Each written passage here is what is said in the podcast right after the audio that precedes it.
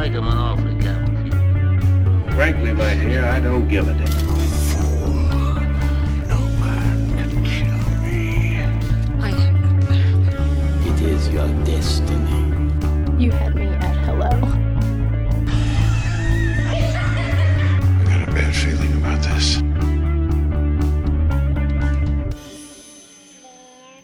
Saludos a todos y bienvenidos a Film Not Included, un podcast dedicado a la discusión de películas nuevas, viejas, buenas y malas. Eh, yo soy Oti, junto a mí el señorini, Tonini, Margareni. Tony, what up? What up, my man? Estoy aquí, el Tonini, Marini, Linguini. Eh, ni, ya- ni yo me acuerdo ya. Eh, ¿Qué? ni yo me acuerdo ya de todo lo que dije. Pero, Eh, pero sí, estoy aquí. Sí, está aquí, está- estamos vivos, eso es lo que importa. Siento que llevamos una eternidad sin grabar, pero grabamos, nuestro último episodio salió hace, eh, hace como un poquito más de una semana, así que Sí, sí, se no siente- estamos se- tan mal. no, no, se siente como un poquito más. Vamos a hablar hoy de Venom, una película cuasi esperada. Eh, yo creo que no había, vamos a ser honestos, yo creo que no había mucha expectativa a esta película, eh, No. pero, pero salió. Sí, Pero salió. si fue un éxito o no, eh, eh, me parece algo bien subjetivo. Vamos a, a- entre tú y yo, a tratar de, de poner las piezas donde van de esta película, que en, en momentos es un auténtico desastre, en otros se salva. Y yo, vamos, vamos a quitar aquí la barrera de los spoilers, porque vamos a ser bien honestos. Esto no conecta con el MCU. Spider-Man no sale en la película, que serían los dos spoilers más grandes. Y la película, si ya tuviste un trailer de la película, no Ya viste la película. No hay nada nuevo. Hay, eh, yo diría que una que otra cosa que a lo mejor no has visto que es cool, interesante, pero overall lo viste todo. Eh, La última toma de la película está en el trailer. Sí, Así que- sí. Así que realmente, o sea, no. Y como digo, no hay ningún reveal grande que no sepamos. Así que si no has visto la película, pues no sé si decirte que vayas a verla antes, porque no, no sé si la recomiendo realmente. ¿Tú, tú dirías de. ¿Tú la recomendarías, Tony? Fíjate, yo diría que esto es una película que honestamente, si eres un fan de los comic books, si eres un fan de, de todo este mundo de películas de superhéroes y whatever, sure, ve a verla, ¿por qué no? O sea, no es... Ahora, si tú eres un die hard MCU fan y todo tiene que estar conectado, si no tú no lo ves, pues, pichea esto porque no tiene No. no, no va a tener nada para ti. No. Eh, que- Lo que sí voy a decir es que es una película bastante eh, entretenida. O sea, yo la pasé, sí. la pasé muy bien. Toda la película tiene sus momentos lentitos y tiene sus momentos que son como que tienen, tienen sus problemas, obviamente. Pero overall, principio a fin, la pasé bastante bien en la película. No, Y- no sentí que fue una pérdida de mi tiempo. Y tú y yo lo, lo, lo hablamos también. No es un, un Fallen Kingdom. O sea, yo honestamente siento que Fallen Kingdom yo perdí el tiempo viendo esa historia porque no hizo nada para mí absolutamente. Esta por lo menos, o sea, yo la pasé bien y me dio un par de cositas, como tú viste, me dio un par de cositas que, you know, fueron bien nice, que no pensé que iba a ver y que también algo que tú y yo hemos hablado, yo realmente no soy, no sigo a Venom dentro de los cómics, o para mí todo fue como que 100% nuevo, que yo creo que eso es algo que me ayudó a más a, a, a que me gustara la película, porque no estaba apegado ya a nada, no estaba pensando, oh, esto tiene que ser así, si no es así, pues no me va a gustar. Em, yo, y yo- yo, sí he leído cómics de Spider-Man con Venom, pero, again, no, no lo he seguido a él, so... yo creo que. Bueno, no creo, no. Tú no querías ver la película. Yo básicamente te tuve No. que empujar a que la vieras. Tú me obligaste a verla. Sí, porque no quería grabar un review solo. Así que te empujé para que la viera y, por lo menos te gustó. Yo, por mi lado, entré bastante. No, no entré con buenas expectativas. Ya las primeras reseñas habían salido. Eh, y la película no hizo mucho para levantar mis expectativas. Sí me entretuvo, me reí mucho, es bastante cómica. Eh, Pero no, no hizo mucho más además de eso. Yo creo que algo importante aquí es expectativa. Lo vimos el año pasado cuando salió de las Jedi. Mucha gente odió esa película basado en sus expectativas más que en la película como tal. Así que yo creo que deberíamos tratar de ser más objetivos y, y juzgar la película como película. Porque además de eso, tú, tú me texteaste algo hoy que mucha gente entró pensando que esta película iba a atar al MCU. Y en ningún momento esta película iba a atar al MCU. Porque cuando... Nah, cero. Cero. Cero, cero. Que ni una fucking gota de, de No, apegamiento pero- tiene. Pero Tony, te, te voy a decir algo, eso es mala tuya, porque el año pasado cuando empezaron a hablar de esta película, Sony empezó a decir que sí, que esto iba a atar al MCU, que esto iba a atar al MCU, y salió el señor Dios Kevin Feige y dijo, nope, esto no va a atar al MCU de ninguna manera. Ok, Así que- pero, pero hemos tenido eso ya, like, y yo siento que no tenían que decirme Spider-Man, no tenían que decirme, you know, Avengers, no tenían que decirme nada de eso. Son, o sea, son dos o tres líneas de diálogo, es lo único que, que hacen falta para apegar esta película de cierto grado, porque, ok, fine, esta película como tal es un standalone, lo entiendo, lo acepto, pero eso no significa que en un tiempo no tengan el plan o decidan hacerlo por alguna razón. O sea, no sé cuáles son los planes ahora mismo ni el sentimiento de ellos después de cómo está haciendo esta película en el box office y whatever. So que, honestamente, yo veo la posibilidad un futuro donde los personajes se junten, porque why not? Like, that is what they're there for. El, Así que, honestamente, te lo digo, dos o tres líneas de diálogo es lo único que hacen falta El- para tú hacer esto. No, yo estoy de acuerdo con- yo estoy de acuerdo contigo, no era difícil. El issue aquí es que es ahora mismo Spider-Man, el personaje de Spider-Man, que repito, no sale en la película, está en un área bien gris porque Homecoming, Spider-Man Homecoming, es una película de Disney en la cual Marvel colaboró. Digo, una película de Sony, discúlpame Sony. Es una película de Sony y a la gente y sí es del MCU, claro que es del MCU porque sabe Tony Stark, pero sigue siendo una película de Sony. Así que eso se prestó a la idea de que pues, a lo mejor Sony puede hacer películas dentro del MCU. Pero cuando Kevin Feige dice, "No, esta película no va a estar", refiriéndose a Venom, es un problema legal porque técnicamente Sony no tiene los derechos para amarrarla como ellos quieran al universo pues más grande. La realidad es que esta película, en mi opinión, no se debió hacer. Porque no lo está atando a nada. Ahora mismo Sony está tratando de crear un universo de Spider-Man sin Spider-Man, porque a Spider-Man le quedan dos películas con el MCU, que si después pueden traer a Tom Holland lo pueden hacer. Pero ahora mismo no pueden hacer mucho. Así que sí, es un, es un área gris, un área extraña que confunda a mucha gente. Y yo francamente no estoy muy seguro de, la, de los detallitos de todo esto, así que...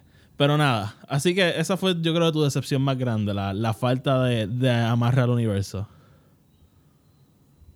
Yo creo que sí. Esa, esa y el hecho de que pensé que la actuación, honestamente, de Tom Hardy fue completamente, you know, desastrosa. Desastrosa. No, no pensé que fue lo que él podía dar. Él podía hacer mucho mejor con ese personaje. Ahora bien, yo no he leído todos los cómics de Eddie Brock. O sea, yo conozco a Eddie Brock bien, bien poco en los cómics. So, es Pues- bien posible que el tipo lo tenga spot on. Pues y mira, yo vamos- no lo sepa. Vamos aquí a, a echar para atrás. Vamos a hablar de las actuaciones y vamos a empezar con, con eh, Eddie Brock, este Tom Hardy. La única razón por la cual yo no odio esta película al 100% es por la actuación de Tom Hardy. Y Tom Hardy, el problema aquí es que cómo es Venom realmente.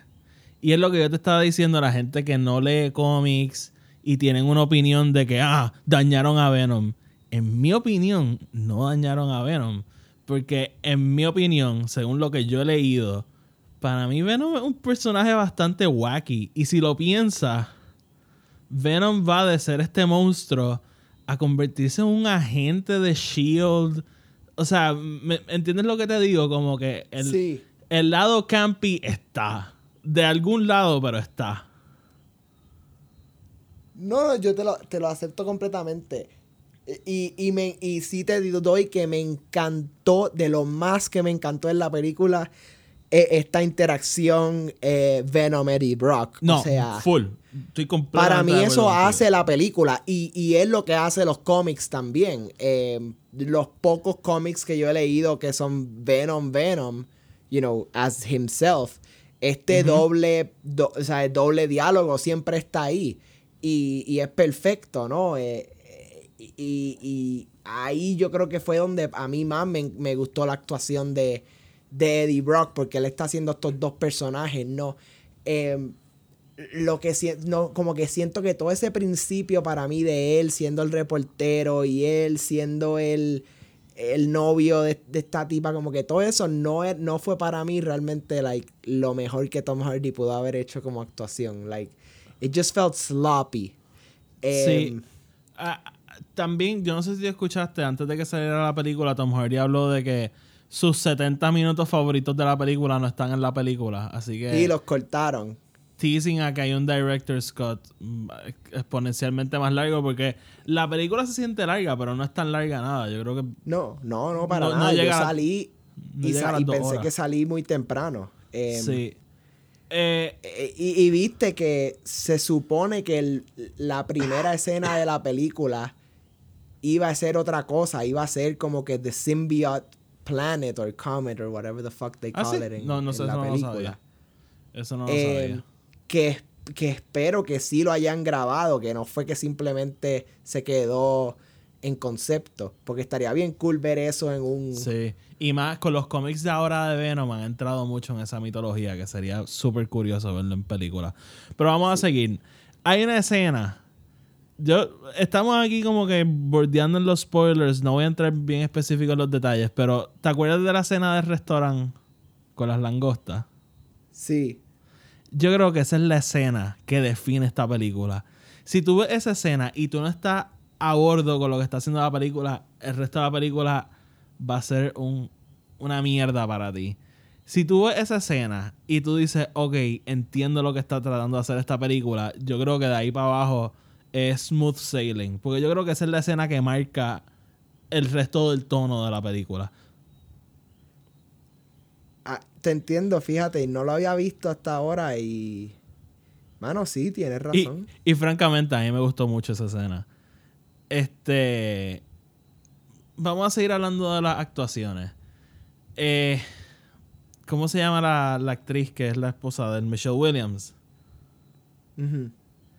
Mano, qué pérdida de un, de un acto, de una actriz como ella. O sea, ella no hace nada en la película. Nada, nada, nada, nada, nada. Ella tú la puedes sacar de la película completamente, excepto por una escena que básicamente ya le lleva algo a Eddie Brock que es importante al resto del plot. Pero eso lo pudieses cambiar un poco y la puedes sacar allá de la película completamente y ella no hace nada. ¿Tú estás de acuerdo? Mano, estoy siempre de acuerdo. Hasta el punto donde, o sea, ella ni siquiera trata de, de ser un buen personaje, like, de, de añadir algo a la historia, como que... No, no, y, y debe tener que ver con el guion y la dirección, porque, coño, tú traes a Tom Hardy, a Riz Ahmed y a Michelle Williams a esta película. Estás trayendo calibre de actores. O sea, pero Mano, calibre- Riz Ahmed, Riz Ahmed le metió. ¿Tú crees? A mí, me, gustó. A mí me gustó Riz Ahmed. Creo que no fue su potencial. Eh, Honestamente, ningún actor en esta o actriz en esta película llegó a su potencial whatsoever. Mano, pero yo voy a defender. Yo voy a defender rápido, yo voy a defender a Tom Hardy porque yo creo que de todos es el único que sabe en qué película está. En mi opinión. ¿Por qué no? Sure. ¿Qué qué? Está bien. Pero ajá, háblame de Riz Ahmed, que a mí, te digo, a mí no me No, gustó. que Riz me, me, me gustó, me, me gustó su o sea, empieza un poquito weak, pero se va poniendo más fuerte.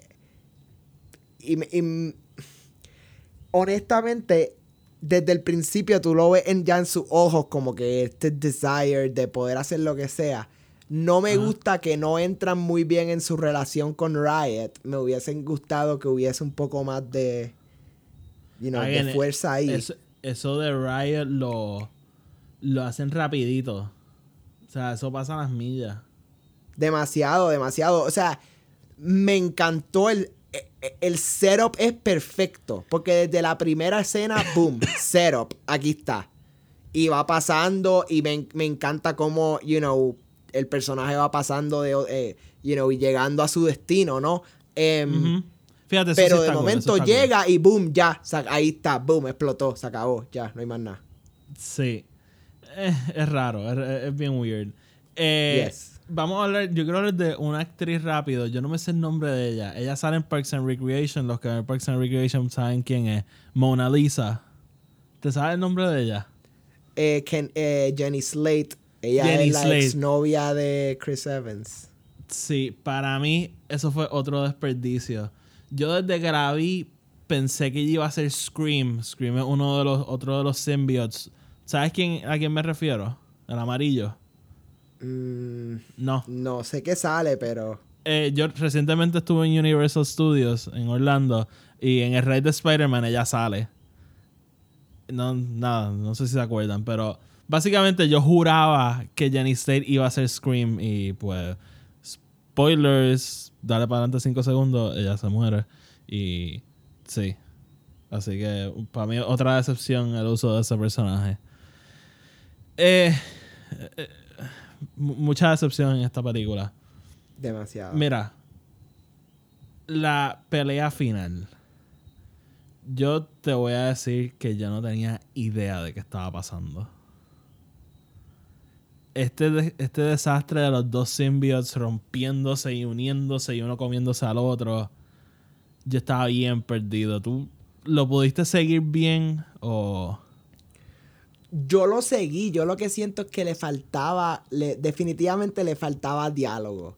Either entre, entre Venom y Riot o entre Eddie y... eh, ¿Cómo que se llama? Carlton, Carlton Duke, el personaje de Riz Ahmed. Sí. Em, Carlton Drake, perdón. Carlton Eh, Drake, o- Carlton. o, entre ellos dos.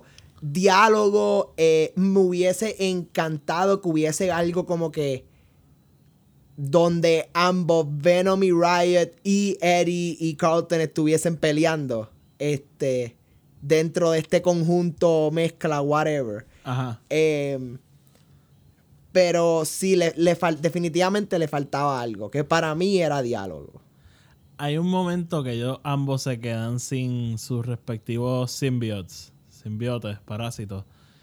Y y era como que esta cosa de en una pelea entre Riz Ahmed y Tom Hardy, Tom Hardy se come a Riz Ahmed, lo escupe, se lo vuelve a comer y me hubiese encantado ver a, a Tom Hardy darle una pela de la vida a Riz Ahmed. Pero no a los a los Bane A los Bane. Viste, vamos, Tom Hardy no está tan fuerte como cuando hizo Bane o Bronson. Pero. no Pero coño, Tom Hardy. ni dio un performance tampoco. Para Este- mí, maybe. La gente le encantó. Yo creo que eso es lo más mejor que la gente ha hablado, el performance cosa? de él, pero. Que el performance de Tom Hardy. A mí me es lo encantó, mejor para mí Te- que han hablado. Pero no sé, para mí fue como que no. Óyeme, ah, y te entiendo, es weird. Y más para el, para el lado de Eddie Brock, que Eddie Brock es esta persona que está bien molesta, esta persona bien edgy, bien... Pues aquí es como un bumbling idiot, realmente, un idiota que hace todo mal. Y, y ahí un poco raro, pero para mí lo que la relación de Venom y él como Venom a mí me gustó mucho. Te quiero preguntar de una línea de diálogo controversial. Cuenta. Al final de la película, I'm sorry about Venom. ¿Qué te pareció eso? I mean.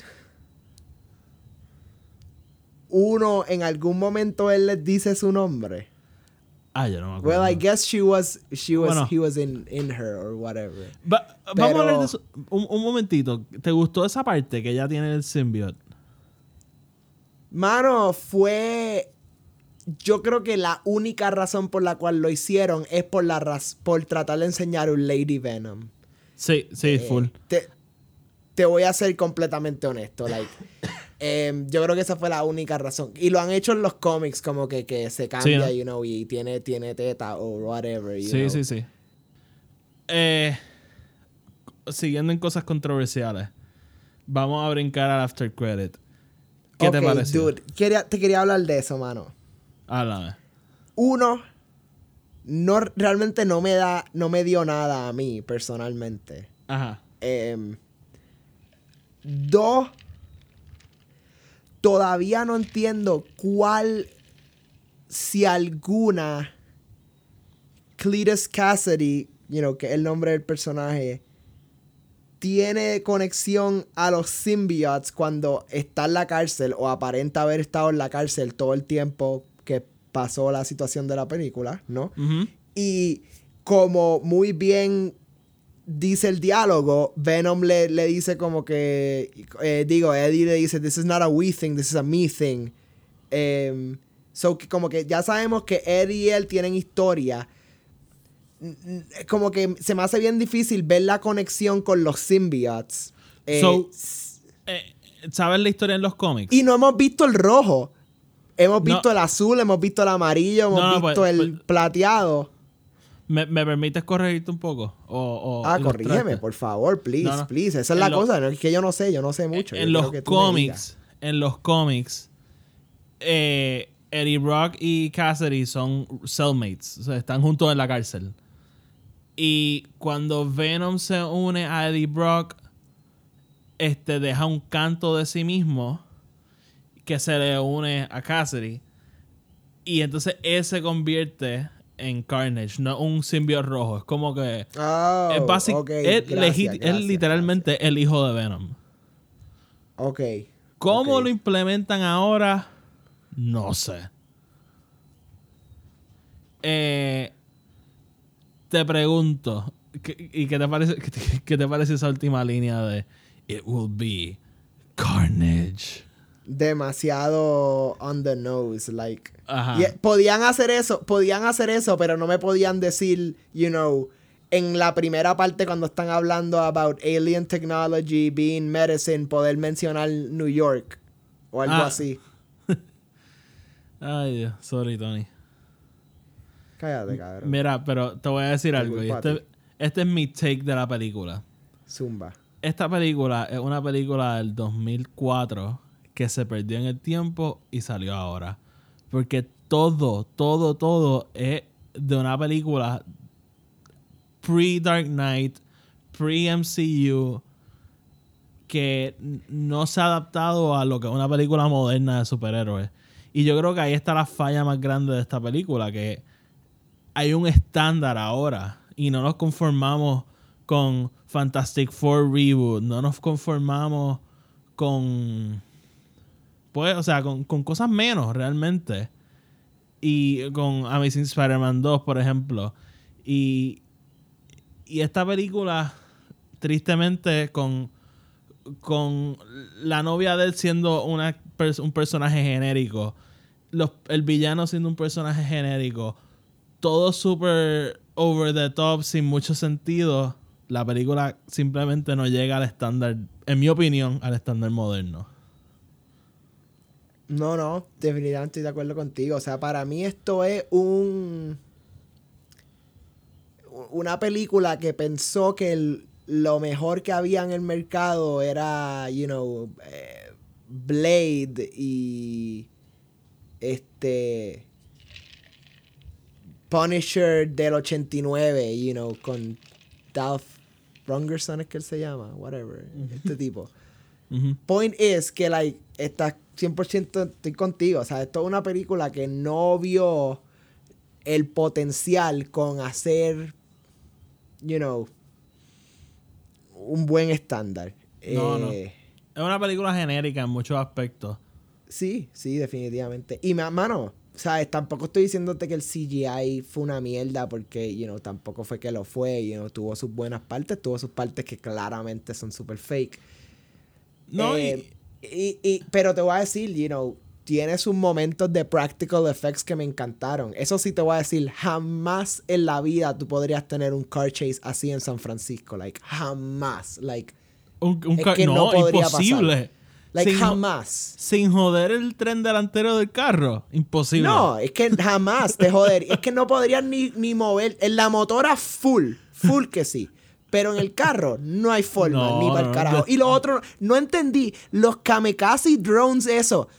¿Quién carajo estaba guiando esa pendejada? Like, what, Eh, like, no, no hacían nada de sentido. Estaban haciendo explosiones solo por joder. Mira, yo te voy a decir algo. Si esta película hubiese salido en el 2003, sería un clásico. Oscar. Y, la, mari- y la amaríamos. O sea, la recordaríamos. Y iríamos para atrás y diríamos, sí, tiene sus momentos campy, pero tienes que acordarte. Sí, o sea, ajá, esto sería Sam Raimi's Spider-Man 2. O sea, No, no, no, full. O sea, y mano, no es que la película no tenga sus momentos campy, es que, again, no llegó al estándar moderno. Y esa es la crítica más grande que le puedo dar a la película. Y te quiero hacer una última pregunta. ¿Tú estarías dispuesto a una secuela? Yo estaría dispuesto a una secuela siempre y cuando por lo menos me digan, mira, no te vamos a dar ninguna referencia al MCU, pero, pero, ten, ten de que es parte del universo. Con que me digan nada más eso, yo estoy feliz. Porque el problema es que ni siquiera me han dicho eso. O sea, mi problema más grande es que me tú mismo lo has dicho que has fluctuado en esta película. Hay días que lo odias y días que la amas. Mi problema es que de aquí a tres años yo ame esta película, ame a Tom Hardy como Venom y de momento me digan, ah, by the way, vamos a traer a Venom al MCU, pero recast y toda la pendeja y whatever. Es como que great. Gracias, cabrones. You know, porque ese es, es, es honestamente mi problema más grande. Porque esto no es como decir Hugh Jackman's Wolverine. Man, the guy has had a great run. Ha estado un montón de tiempo haciéndolo. Fine, recast him, dáselo a otra persona. El tipo se merece un break. Pero el tipo acaba de hacer esta película. Me estoy bastante, you know, enamorando del personaje, por lo menos. Em, si tú me dices, sure, la secuela no va a estar conectado, pero entonces maybe la tercera película sí, o, o la tercera película va a ser un Spider-Man Venom crossover movie, este, o whatever, no me importa, lo que sea.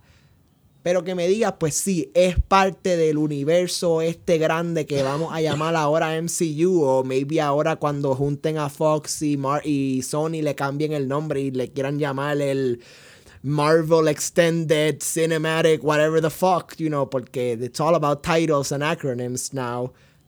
Eh, mano, eso es lo único. Eso es lo único que yo pido. Sí. Puede ser una película bien mierda. Pueden gastar el personaje de Woody Harrelson, que no sería la primera vez. Eh, pobre, pobre Woody Harrelson, mano, que Mano, cada rato lo Woody- traen para si personajes. buscas así, esta pero- película, si buscas esta película en IMDb, Woody Harrelson, Woody Harrelson está el en los top rated, tercero, ¿no? el tercero. Está cabrón, mano. Y probablemente le pagaron millones de dólares por tres Eh, mira, segundos. ¿Cuánto tú crees que le pagaron a Mark Hamill por salir 10 segundos en Force Awakens? Bueno, coño, pero él no salió 10 segundos en Force Awakens. Lo que pasa es que terminaron picando la película. Eh, Está bien. Mira, Eh, este, Pero, pero, pero, ¿cuánto tú crees que le pagaron a Paul Giamatti por 40 segundos de Rhino en Amazing Spider-Man? un cojón, Dos. porque es Paul Giamatti. Cojón, cabrón. Cojón. Mira, mira, este, yo, yo creo que ha quedado evidenciado en este podcast. Yo no estoy tan atado a universos conectados como tú. No significa que tú estés mal ni que yo estoy bien. Simplemente a mí esas cosas no, No, me simplemente tanto. significa que tú estás mal y que yo estoy bien. Exactamente. Este, a mí, yo, fíjate, aquí yo pensando, uno, yo creo que dentro del accidente de carro que está dentro de esta película en algún lado, hay potencial para hacer una secuela. Una de las fallas más grandes de esta película es que yo no sé si tú sabes, esta película, entre comillas, lleva en desarrollo desde el 1997 más o menos, que querían hacer esta película, así que hay David S. Goyer la escribió, si no me equivoco, el primer guion. muy bien. Y hay muchos, muchos, muchos. O sea, estos son años de guiones y drafts y que se han unido, unido y de algún lado se escupió esta película. Mira, ¿puedo Y- decir algo? Dime. Yo creo que Sony lo único que quería hacer era hacer una, una película mejor que Topher Grace siendo Venom. Ay, lo hicieron. Y mano, lo hicieron, lo hicieron. Lo hicieron. Es, y ya, y es perfecto. Eso se merece un aplauso. Maybe dos o tres premios de esos que no son súper importantes. Un MTV show. Probablemente le dan un Razzie. pero, whatever. Punto es que mejor que Topher Grace. Sí, Y full. por lo menos podemos ahora ya ir deshaciéndonos de la memoria de, you know, Topher Grace siendo Eddie Brock. Sí. Eh, pero como estaba diciendo, hay material para una segunda, lo hay. Yo creo que si se sientan y escriben un buen guion from scratch, de cero, sin todo este historia de años de guiones, y desarrollan una película con un tono coherente y una historia coherente y desarrollan más estos personajes, nos podrían dar una muy buena segunda película de, qué sé yo, Maximum Carnage, que es el cómic epítome de Carnage. Y yo aquí pensando mientras tú hablabas, tú te imaginas, mano, esta película que va a dividir a la gente porque hay gente que le encanta y hay gente que la odia. Una buena segunda parte con Carnage. Y la tercera, después de que construiste el fundamento y llevamos esperándolo, nos den a Venom y a Spider-Man juntos. Yo creo que eso sería Yo un que como. Eso es lo mejor. ¿Ah? Eso es lo mejor que podrían hacer. Yo, Yo creo que eso sería una trilogía bien sólida. Que fuiste poco a poco, mira, subió. Igual que. Ma- Igual que la trilogía de Wolverine. La primera fue terrible. Peor que esta. Mucho, mucho peor que esta. La segunda mejoró muchas cosas. Y la tercera, obra maestra.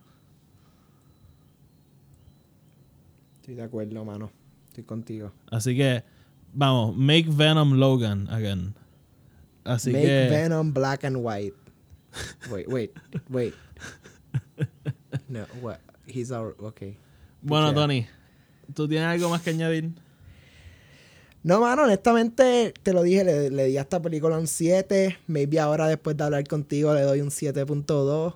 Em, 7.2. honestly, vayan a verla. Creo que no van a perder el tiempo con ella. Creo que No, van oye, a pasarla muy bien. tiene Yo buena- la iría a ver otra vez. Lo que pasa es que no tengo el dinero para, para gastar en eso. Eso lo que voy a hacer es esperar a que salgan DVD y comprármela. Sí. Eh, yo concuerdo contigo. Tiene buenas cualidades. Yo creo que en momentos me gustó menos que a ti. Y te, es lo que digo. Yo estoy completamente partido en dos. Hay días que me encanta y hay días que la odio. Así que nada. eh, ¿Qué les parece a ustedes? Ustedes que la vieron y escucharon esta reseña.